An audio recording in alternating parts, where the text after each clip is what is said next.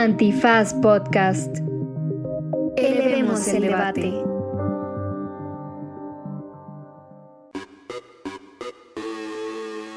Buenos días, buenas tardes, buenas noches, bonita madrugada o cualquiera que sea la circunstancia en la que se encuentre su cabeza después de haber recibido el refuerzo con la vacuna moderna. Y en esta ocasión discutimos uno de los casos jurídicos más intensos que está viviendo el país, que es el caso de la familia política de Hertz Manero, y también le entramos a la discusión de la sanción que le impuso el Tribunal Electoral a Delfina Gómez. Y no se vaya porque al final hablaremos sobre Drake, sus condones y la salsa tabasco, así de raro que parezca. Este se va a poner buenazo y también tenemos recomendaciones. Miguel con necesidad de paracetamol. Escúchenos, está bueno. Es un bonito episodio. Crean en las vacunas, es un bien social y es el máximo avance de la ciencia al que todos tenemos derechos, de acuerdo al protocolo de San Salvador, ¿eh? para que lo sepan, es un derecho humano. y a las interpretaciones del Comité DESC también, el avance de la ciencia por la salud. Así que quédense porque esto es... ¿Derecho? Remix. Divulgación jurídica para quienes saben reír. Con Ixel Cisneros, Miguel Pulido y Andrés Torres Checa. Derecho Remix.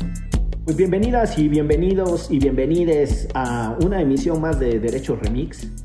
Lo- es una emisión, los podcasts se, como en la radio se emiten, o a una nueva versión, un nuevo episodio, un nuevo capítulo, un nuevo apartado de Derecho Remix. Eh, ¿Cómo estás, Checa? Bien, todo bien. ¿Todo bien? Sí, todo bien. Tú se ve que andas lentón, lentón, lentón, compañero pulido. Sí, caray. Hoy, eh, para cuando eh, ustedes estén escuchando esto, habrán pasado ya eh, un buen número de horas después de que fui vacunado con el refuerzo. Y me está empezando a doler la cabeza y cuesta concentrarse cuando a uno le duele la cabeza, ¿no? Sí te ves madreadón, te ves madreadón, pero esperemos que solo sea eso y que de aquí en adelante, mira, todo para arriba, nada para abajo. Sí. Cuéntanos cómo te fue a ti. Pésimo. La verdad es que quiero echarte porras y ojalá solo te duela la cabeza un poquito, pero estuvo jodidísimo. Dos noches y un día completo de escalofríos, temperatura, este, No me sudoración estás, no me excesiva. estás inspirando, ¿eh? No, si vieran la cara de Miguel ahorita, este. Está ya a punto de pasarse al lado de Nolan Djokovic y dejar de creer en las vacunas después de cómo le contó Ixchel lo que le va a pasar. Sí, esta vacuna moderna sí, sí estaba moderna, pero bien, bien canija para los síntomas. se pone recia. Y todas las personas que, que conozco que se han vacunado en el refuerzo de Moderna eh, insisten en que estuvo muy rudo. Este, aprovecho para mandarle un saludo a mi querida amiga Jimena Andión, que hoy en la mañana me dijo, me cayó fatal, me dio calentura. Ixchel me dijo lo mismo. Porque además quienes nos, o sea, nos pusieron refuerzo moderna, nos pusieron primero Cancino. Y la neta es que yo no conozco a nadie que a Cancino le haya dado este algún síntoma. Entonces, pues ya estábamos a todo dar con Cancino, felizotes y de repente, y burlándonos de los de AstraZeneca, y de repente llegan con Moderna y toma la barbón. Checa sí me dijo desde el principio, aguas, que los síntomas están tremendísimos. Y sí, Pues bueno, lo importante es que hay que cumplir con la responsabilidad individual y colectiva de la vacunación. Ya lo hemos hablado en este podcast. Eh, sí hay una parte de impacto colectivo, no es que uno sea una máquina de destrucción masiva como le aplicaron al, al Djokovic, ahora que lo sacaron de Australia finalmente. sí, Eh, ¿qué tal? Le cancelaron Lero, lero. dos veces la visa al muchacho. Este, Y podría, digo, perdón, podría quedarse fuera de Roland Garros, ¿eh? porque Los franceses también ya les dijeron. "¿Y tiene nuevas vacuna?". eh, medidas de entrada que incluye certificado de vacunación y pues podría quedarse fuera también de ese si no se vacuna antes del torneo. sí, Por necio, Por necio. diría mi hijo. Necio. Que, por cierto, alguna vez alguien me explicó la diferencia entre necio y terco y yo no la conocía. Eh, necio es de... Yo tampoco la conozco. Sí, el necio es el que insiste en negar y el terco es el que insiste en afirmar. Terco que sí, necio que no. Qué curioso, ¿no? Mira, mira tú. De lo que se entera uno. Exacto. Este, por eso el presidente dice de sí mismo que su terquedad le permitió llegar a la presidencia después de tres recochinos intentos de elecciones presidenciales. Pero bueno. Eh, ¿Les parece si empezamos con los temas que nos hizo favor la H Producción de poner? Eh, porque están, están sabrosos. La verdad es que el, primero de ellos es extraordinariamente polémico porque involucra al señor fiscal general de la República de este país, Alejandro Gertz Manero, y un pleitazo que tiene con su familia política, propiamente con la deuda o la viuda de su hermano Federico y su sobrina, la hija de, de su hermano Federico. Eh, y es un caso que ha puesto de cabeza eh, incluso la relación con la Suprema Corte, porque si se atrae o no se atrae el caso.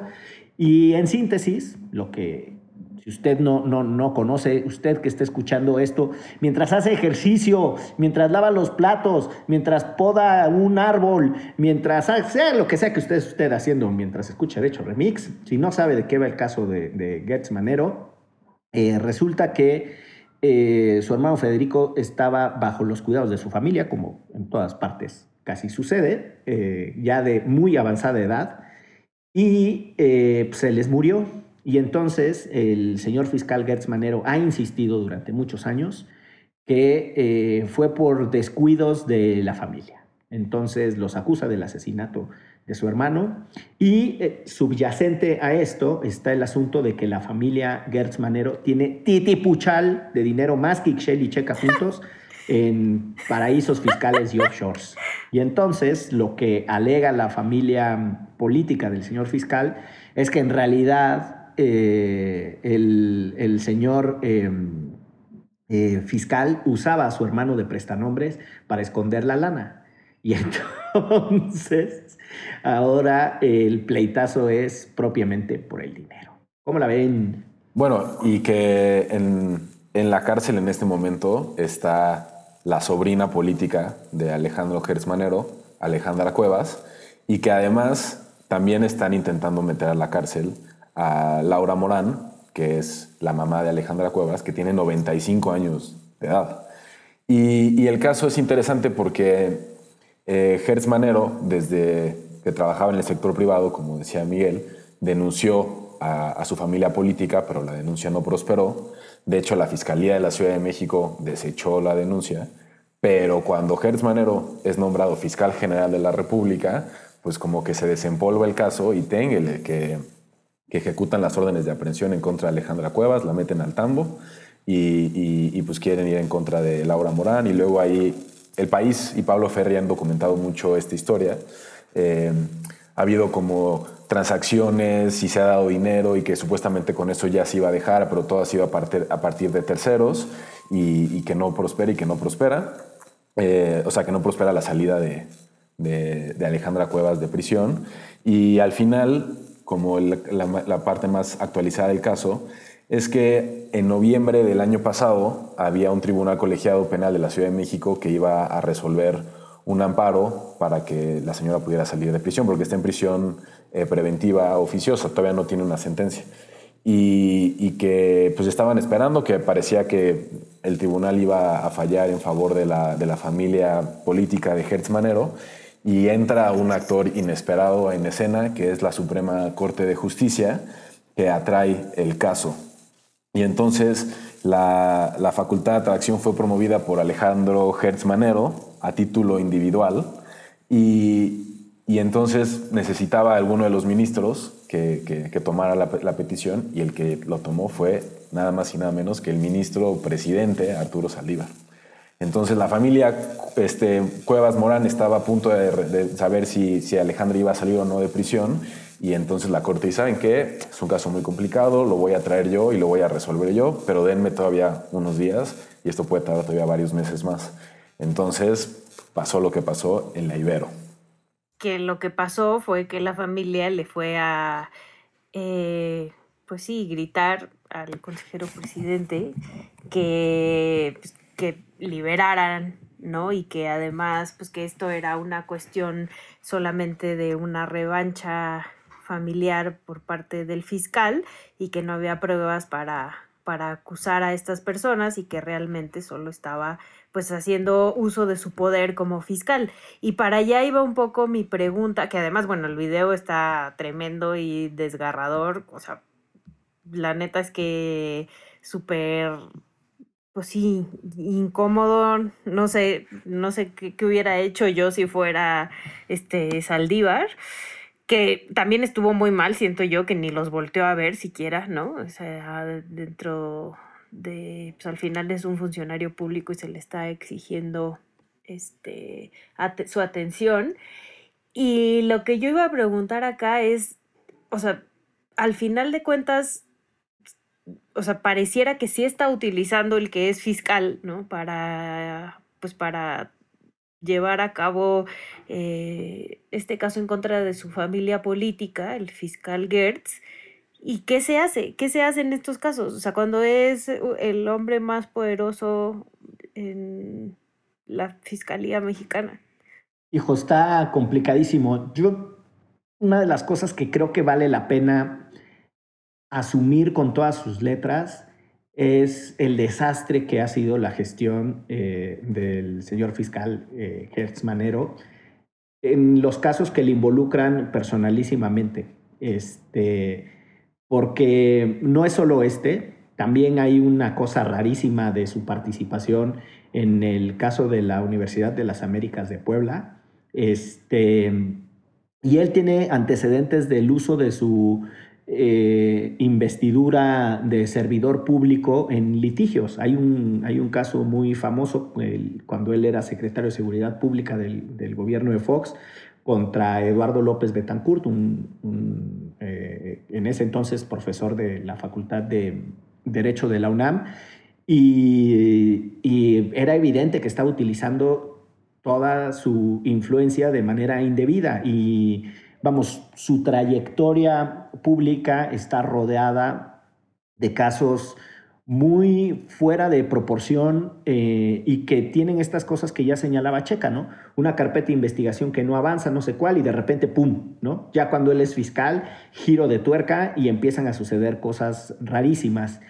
Em, yo creo que bajo el mentado discurso de la autonomía de la Fiscalía General de la República, Andrés Manuel López Obrador, que fue quien lo propuso y que, quien lo ha defendido reiteradamente en la mañanera, le ha salido barato el desastre de, de Manero. ¿no? Este, yo creo que una de las cosas que tienen eh, ciertos nombramientos en, en el servicio público es que hacen responsable a la persona que lo propuso o que designó a alguien para un cargo de sus errores.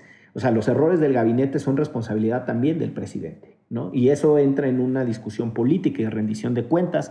La verdad es que el Congreso podría llamar a comparecer a este señor con buenas, vamos, con, con audiencias bien preparadas, con preguntas adecuadas, pero pues no, o sea, es un espectáculo, las pocas veces que he ido al Congreso eh, aprovechan ahí para hacer circo, maroma y teatro y, eh, e insultarse y, y, avanzar poco en un tema que podría eh, ir sentando precedentes de cómo regulamos la función de los órganos constitucionales autónomos, que es el caso que ahora tenemos con la Fiscalía. Em, y la otra cosa que me parece muy profunda del, del, asunto es esto que decía Checa. Es el fiscal el que solicita la atracción por parte de la Suprema Corte y eso lo que hace es que eh, impide que una persona que podría salir liberada obtenga eh, su, su, libertad, válgase lo reiterativo de la frase. Eh, y a mí me llama la atención, ¿eh? si tiene sentido que un tribunal atraiga un caso cuando lo que está en juego es la libertad de la persona y una de las cosas que por esencia tendríamos que imaginar es que la justicia es pronta y expedita y aquí lo que está haciendo la Corte es precisamente eh, tomar una decisión que tiene el efecto contrario. Entonces, no es menor eso que señalaste, Checa. O sea, yo sí creo que hay para cuestionar eh, cuál es el sentido de la atracción y cuál es la razón de interés general de este caso, porque más allá de la laraca y de los problemas que causa Gertz, yo no veo que el caso tenga de fondo un asunto de interpretación constitucional que requiera la intervención del tribunal, es decir, son razones políticas por las que lo está sí, haciendo. Y, justo, bueno, después del evento en Libero, que como dice Ixchel, la verdad es bastante desgarrador, la, hija de Alejandra Cuevas se hincó enfrente del, de, del ministro pidiendo clemencia, o sea, una cosa, la verdad, bastante fuerte. Eh, Saldívar dio una entrevista eh, con Risco y con Marketing y es un poco extraño porque él dice, sí, el, el fiscal, ¿no? En, en, a título pide como que la Suprema Corte entre al quite, y entonces Saldívar lo que dice es, bueno, está en nuestras facultades hacer este tipo de cosas, recibimos miles de casos al año, eh, y la verdad es que también está en juego como una institución muy importante como la Fiscalía, como que mezcla también la parte personal con la parte institucional. Y, lo cierto es que Saldívar está diciendo la Corte está en plazo, estamos dentro de los días en los que nos tendríamos que tardar en resolver estos asuntos, el asunto está turnado al ministro Pérez Dayán y él tendrá que exponer eh, su consideración respecto a lo que debería pasar con la familia eh, Cuevas Morán, pero la, la, la, la gran eh, incógnita o, o, la gran decisión que es cuestionable es por qué la Suprema Corte atrajo el caso a una semana de que el, el, el, Tribunal Colegiado de la Ciudad de México resolviera. Y eso es donde se ve como, pues no sé, uno, es difícil no pensar que hay una línea directa entre Gertz Manero y Saldívar y Lisa, es que tírame la mano, bla, bla, bla, y que lo resuelvan así. Ahora, Saldívar también en estas entrevistas y en otras ha dicho como que él ha estado ahí, que él le ha demostrado a muchos incluso estar en contra de lo que los gobiernos quieren, que ahí está el caso Casés, etcétera, y que confiemos en que la Corte va a tomar la decisión correcta, que este caso tiene dos partes, que también pues, Alejandro Hertz Manero tiene razón de sentir lo que siente respecto a la negligencia de su familia política y la muerte de su hermano, y que pues, habrá una parte que no esté contenta con la decisión, pero es difícil no ver el caso como un caso donde hay asimetrías, en donde te estás enfrentando al policía más importante del país. Eh, y eso hace que sí sientas que estás como David contra Goliat, la verdad. Ah, totalmente. E incluso eh, hay, una, hay una entrevista, eh, porque el, el, caso es, es muy, es, es, muy viejito, vamos, no, ya tiene como muchos antecedentes. Y hay una entrevista de Javier Coello Trejo, que fue el primer abogado de, de Gertz, en donde dice a grandes rasgos, la neta este señor sí es bien vengativo. O sea, no es un asunto de justicia, sino es un asunto de venganza y eh, no es cosa menor que, por cierto, el Javier Cuello Trejo en su momento se le conocía como el fiscal de hierro. ¿no? Este, es un abogado este, bastante polémico, eh, incluso fue el... Por decirlo el menos. De, de, de Lozoya, sí, por decirlo menos. este, pero bueno, pues ahí está eh, sobre la mesa el, el, tema y sí da para pensar desde dónde cuestionamos el quehacer de la Fiscalía General de la República. La pregunta de Ixchel me parece que es la más profunda. Eh, ¿Qué sucede cuando a quien Checa ha titulado como el policía más poderoso de, de este país eh, la trae contra ti, ¿no?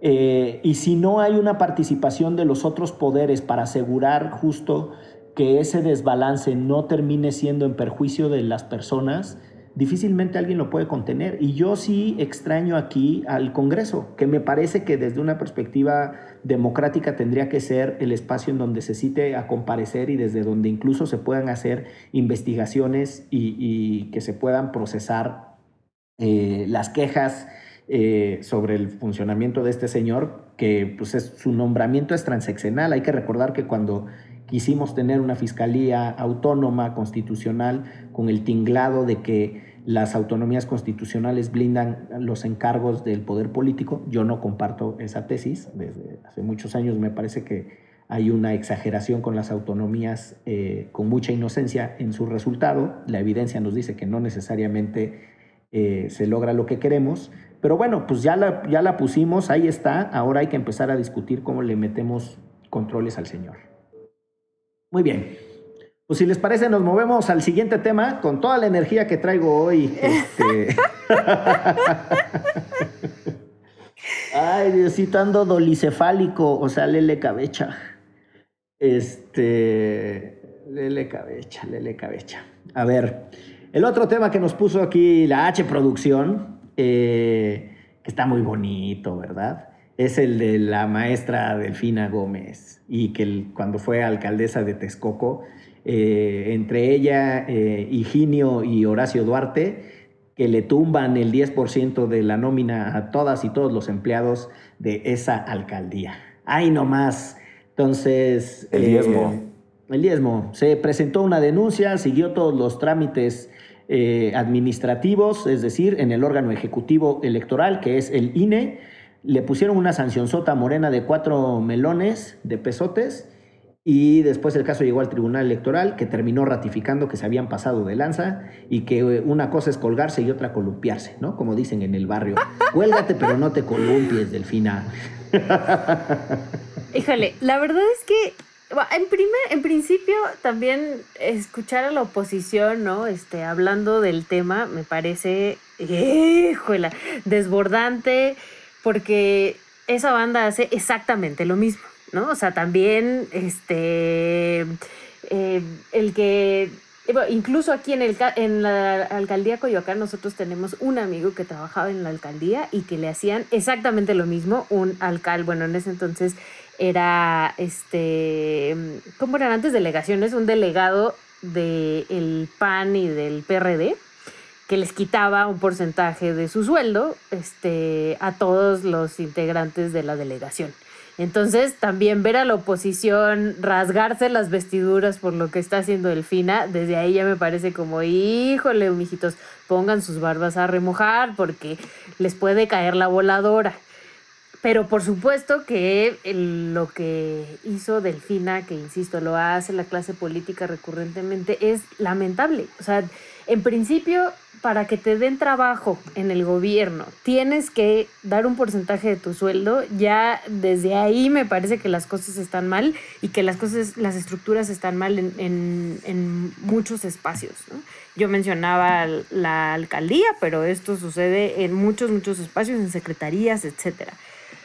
Y el que los partidos políticos sean tan hambrientos de recursos todavía me parece más desagradable. O sea, ya ahora con el pleito que traen con el INE, ¿no? El INE cada ratito saca la cifra de cuánto dinero se les da a los partidos políticos por prerrogativas. Y además todavía le quitan varo a los que trabajan en sus alcaldías, delegaciones o secretarías de gobierno. De verdad, me parece una locura. Está la clase política hambrienta y sangrante de dinero como toda la vida.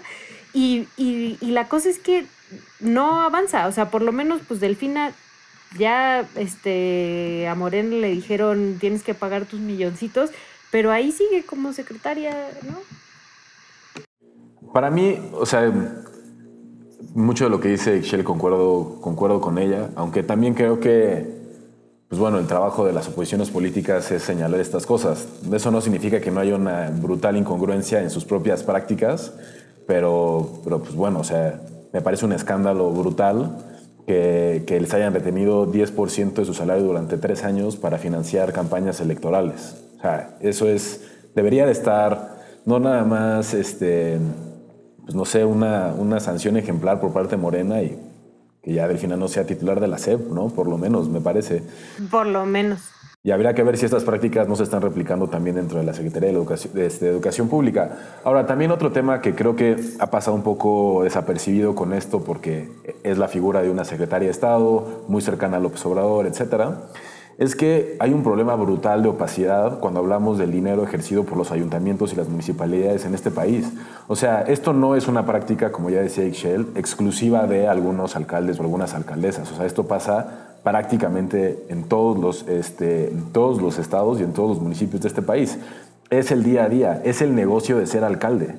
O sea, el ser alcalde es poder manejar a discreción el trabajo y el, el salario, perdón, y los ingresos de la municipalidad y de sus trabajadores. Eh, ahora muchísimos alcaldes antes de irse eh, dejan varados, y estas eran las noticias ahora en diciembre cuando hubo cambios de alcaldías en algunos municipios, sin salario, sin aguinaldo a policías, sin salario ni aguinaldo a trabajadores. Los de la basura también son como los que salen más perjudicados.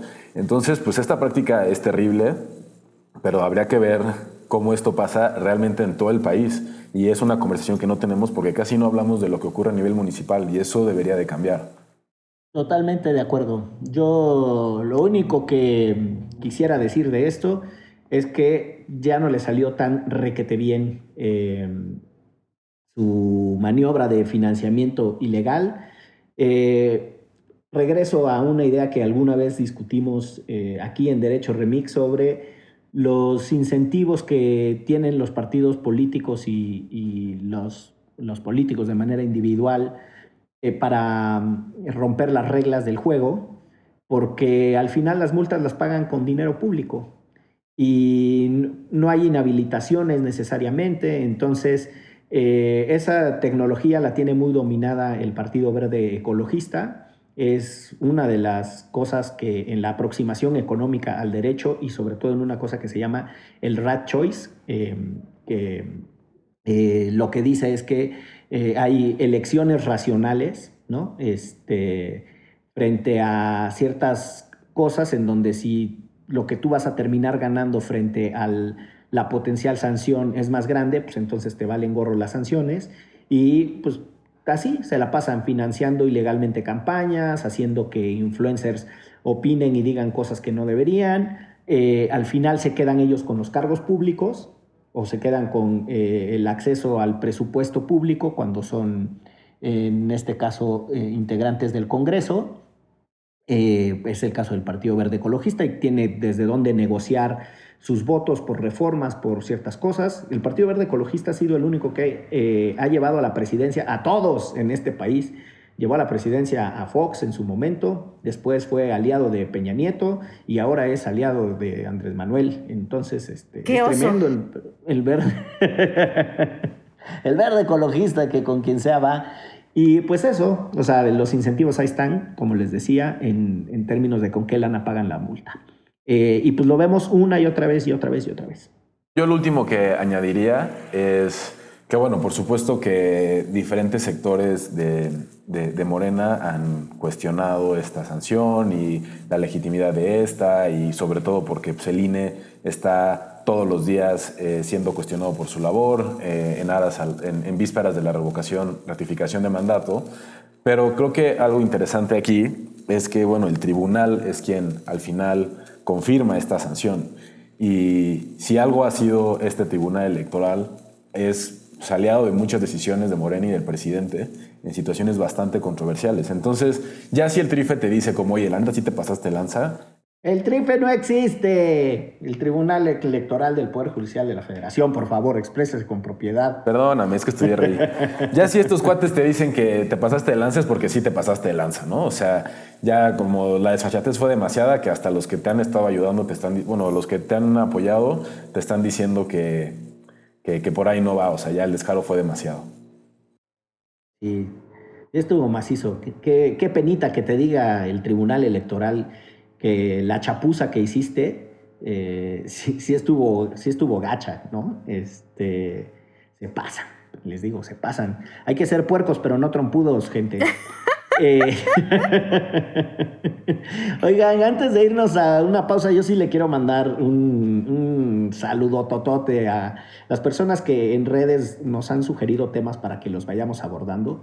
Mariana Toledo, eh, a Huicho, arroba Banda Luis, a Ninfa Iluminada, arroba Minda Loves, em, y a Juanito Escarcha, que ha pedido reiteradamente que hablemos del tema de la, de la UDLA y del ex rector Derbez y de el jaguar, el jaguar terminó de rector de la UDLA, el mismísimo Armando Ríos Peter, otro destacado itamita, eh, por cierto.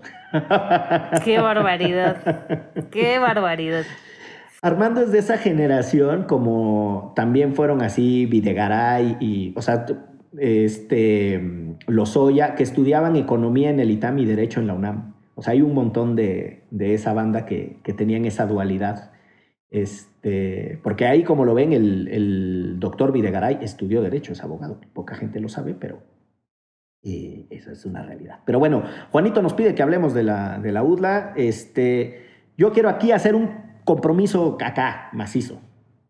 Y Shell Cisneros me va a ayudar a convencer a que el periodista mejor informado del expediente judicial del caso de la UDLA. El caso de la UDLA tiene que ver con el manejo de una fundación y que les quitaron este, la universidad al patronato, pero involucra denuncias penales y es un desastre, ¿no? Hay un montón de juicios y, este, y un, justicia local, justicia federal. Es, es un enredo tremendísimo el caso de la UDLA. Involucra también al señor fiscal.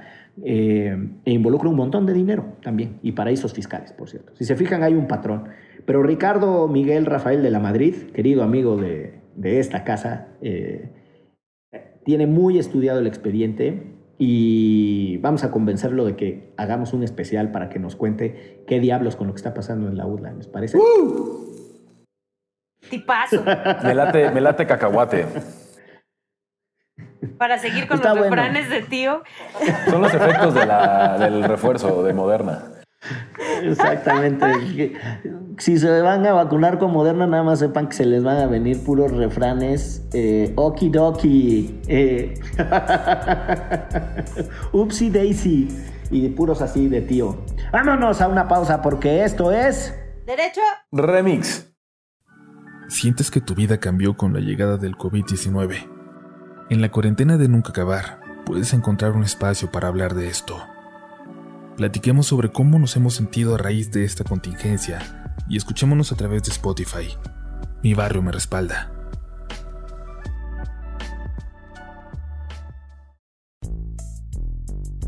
Estamos de vuelta en esta emisión, que ya decidimos que sí son emisiones, las de los podcasts, de, o decidí yo, este, de Derecho Remix.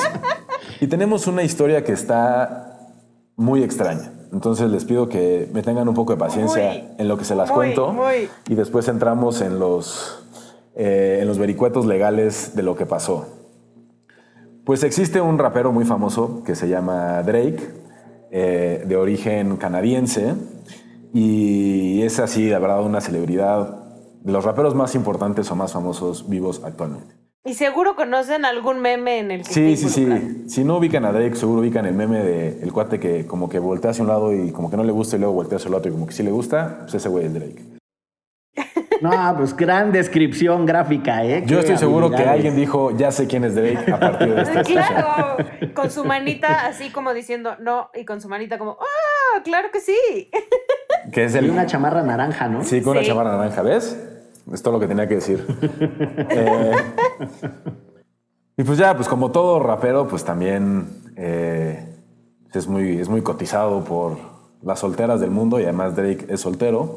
Entonces estuvo echando el chisme ¿no? y el cotorreo con una modelo en Instagram y quedaron de verse eh, pues para tener relaciones sexuales y pues ya... ¡Ay, Dios mío! Sí, se pone aquí triple X. Si están con niños, a partir de este momento dejen de eh, escucharlo con ellos.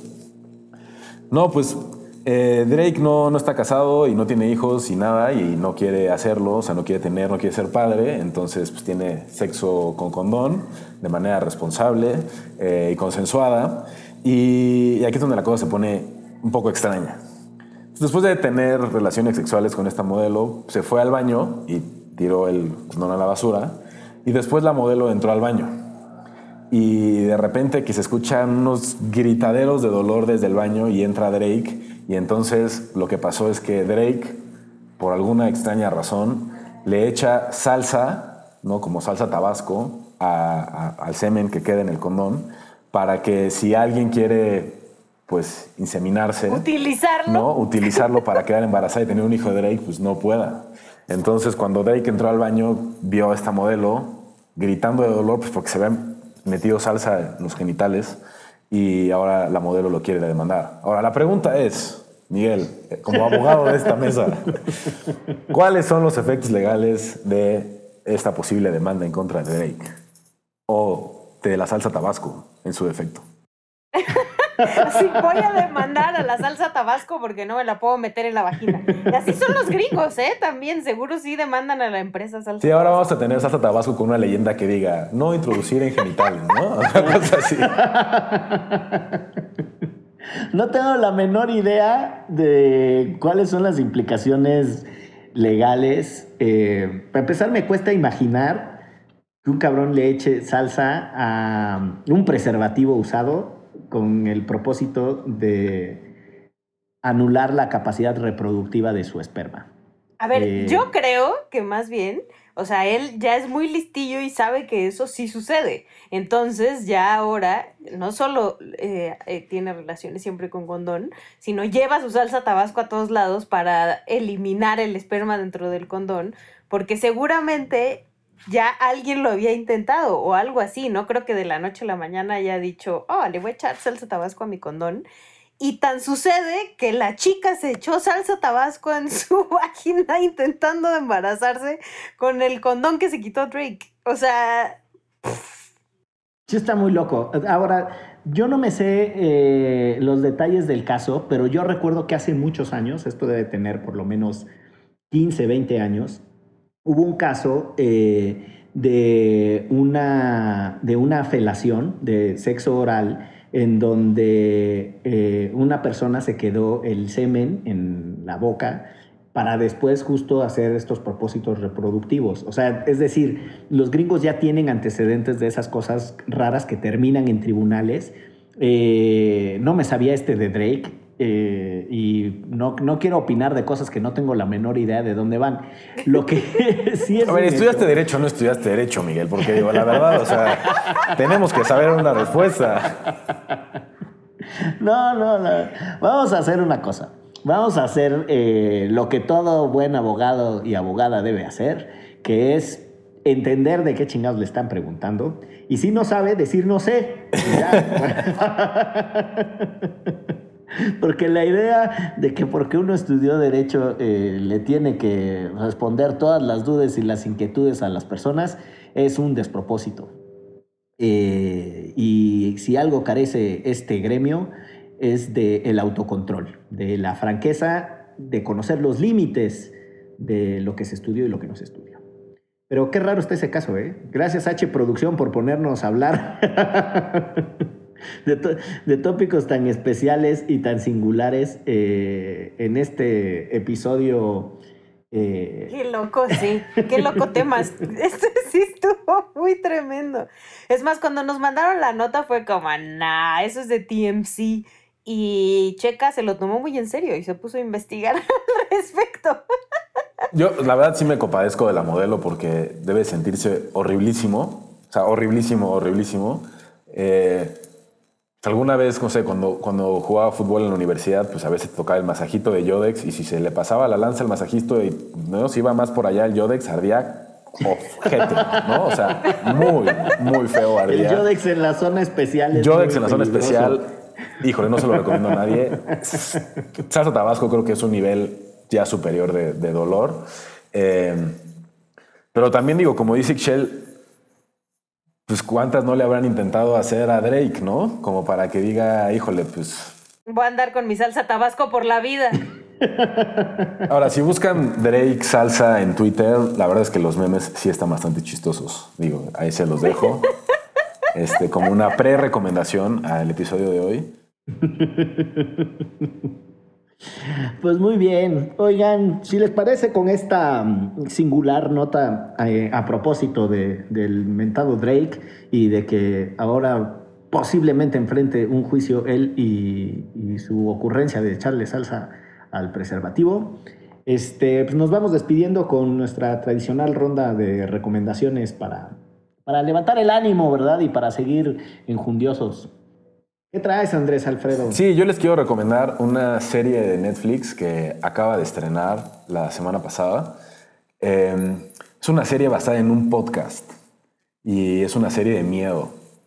Y la serie se, la serie se llama Archive 81, Archivo 81, y está basada en un podcast con el mismo nombre.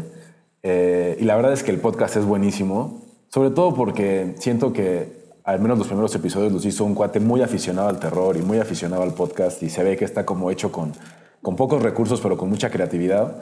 Y el podcast llegó a, a los oídos de uno de los productores de cine terror más, más importantes de la actualidad, que es James Wan.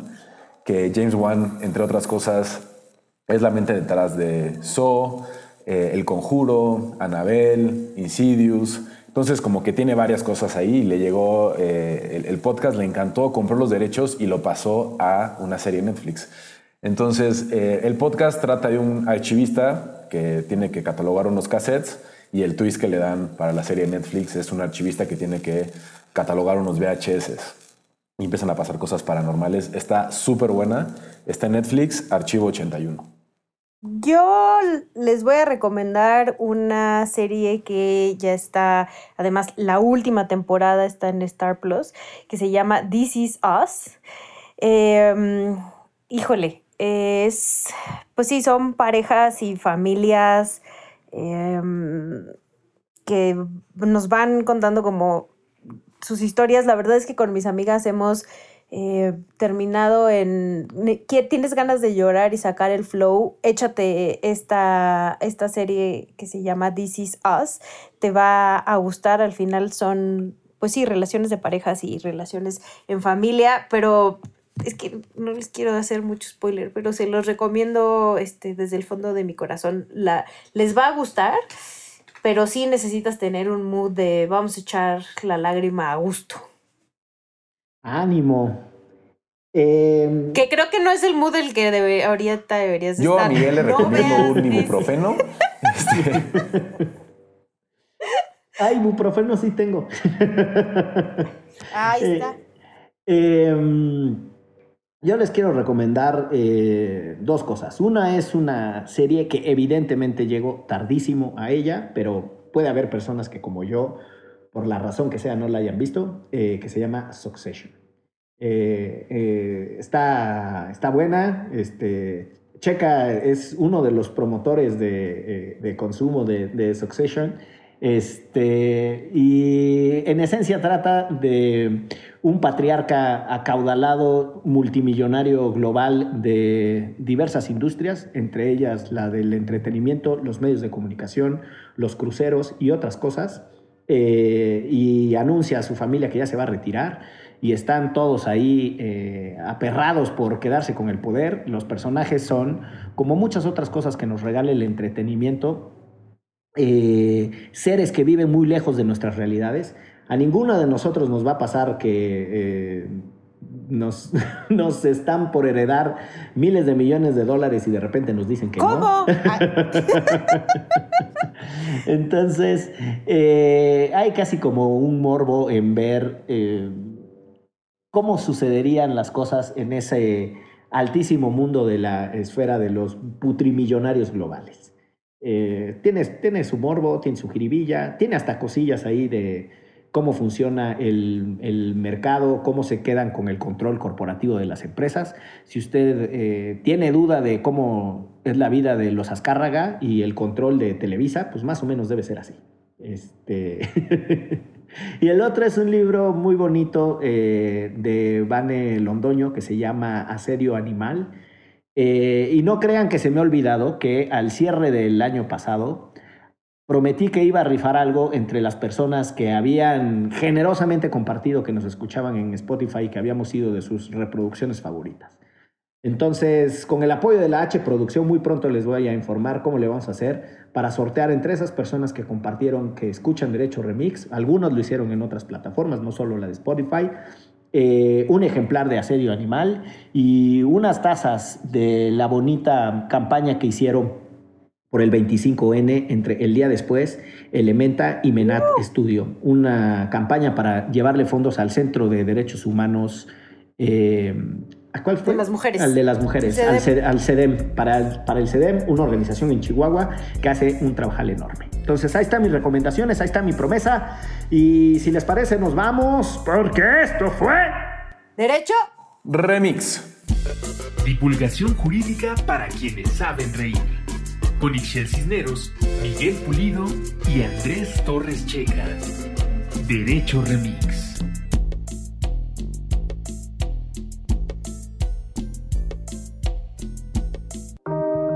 Antifaz Podcast.